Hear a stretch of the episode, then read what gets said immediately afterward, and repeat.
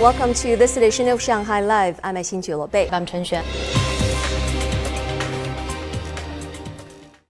Dozens of new electric vehicles are making their debut at the Shanghai Auto Show, accelerating the electrification drive in the world's largest car market. And this is also piling the pressure on existing players as a simmering price was dents their profitability. Our reporter Zhang Shixuan takes a tour at the auto show and finds out more about the future growth engine.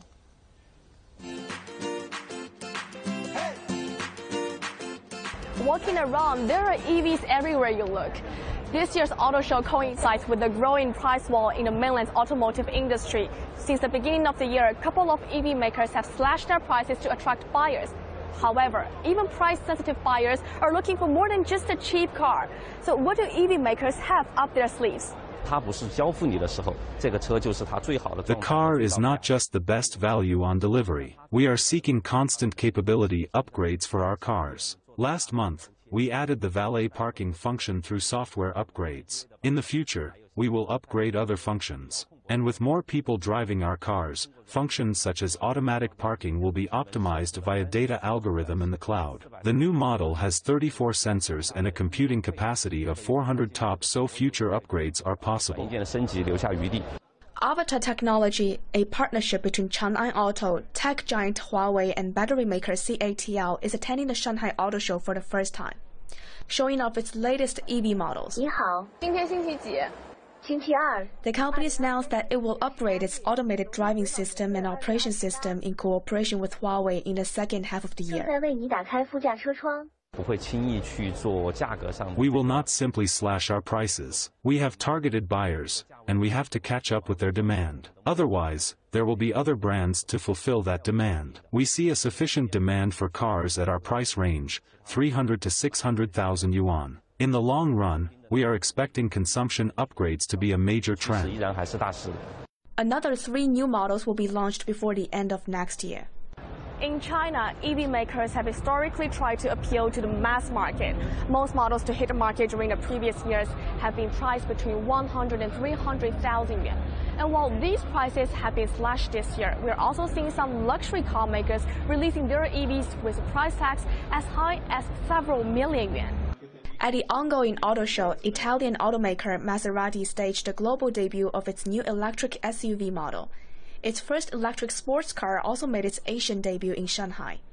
It comes with an almost 2 million yuan price tag. China has become uh, the biggest uh, electrification market in the world.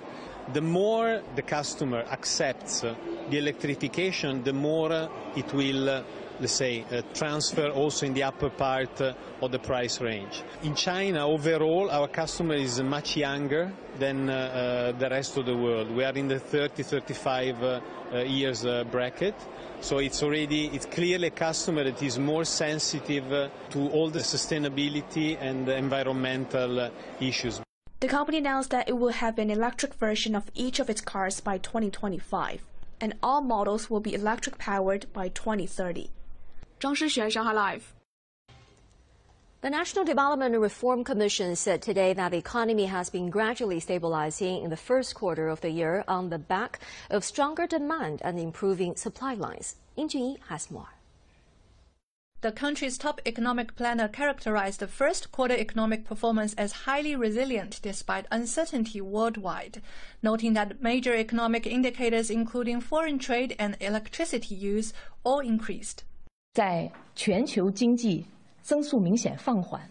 Despite slowing global economic growth and inflation in some major economies, we achieved a fast economic recovery.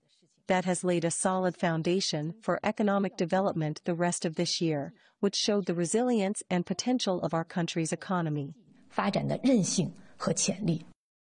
Officials also reported a surge in iron ore prices, saying they will take measures to stabilize the market. 今年以来呢，我们也是会同有关方面加大了。We have been working with other departments to monitor the spot prices and future prices of iron ore. No business is allowed to fabricate prices, inflate prices, speculate or spread rumors about future price hikes. Efforts have also been made in increasing domestic iron ore supplies and supporting the reuse of steel scrap. and iron ore prices have been dropping of late. The NDRC also said it will continue to support integrated development in the Yangtze River Delta with more measures to encourage innovation and upgrade traditional industries in the region. In Junyi, Money Talks. One person was killed and five others injured after a parking garage collapsed in lower Manhattan of New York City on Tuesday afternoon. Lei Shuran has more.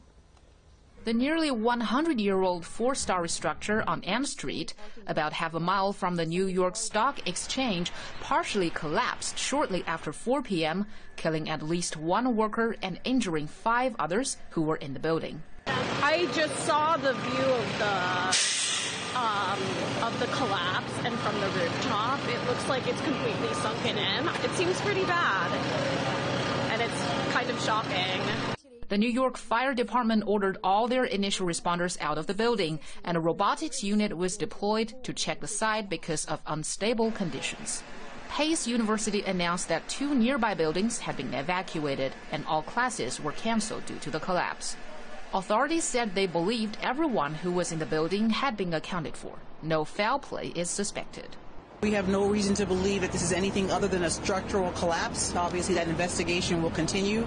The cause of the collapse will be determined by a forensic engineer, but the initial findings show the weight from the number of vehicles parked on the roof deck, plus the age of the building, are most likely to be the cause. The roof caved into the third floor. Pressure on the facade and further instability led to a full-on pancake collapse of the structure. Shuran, Shanghai Live.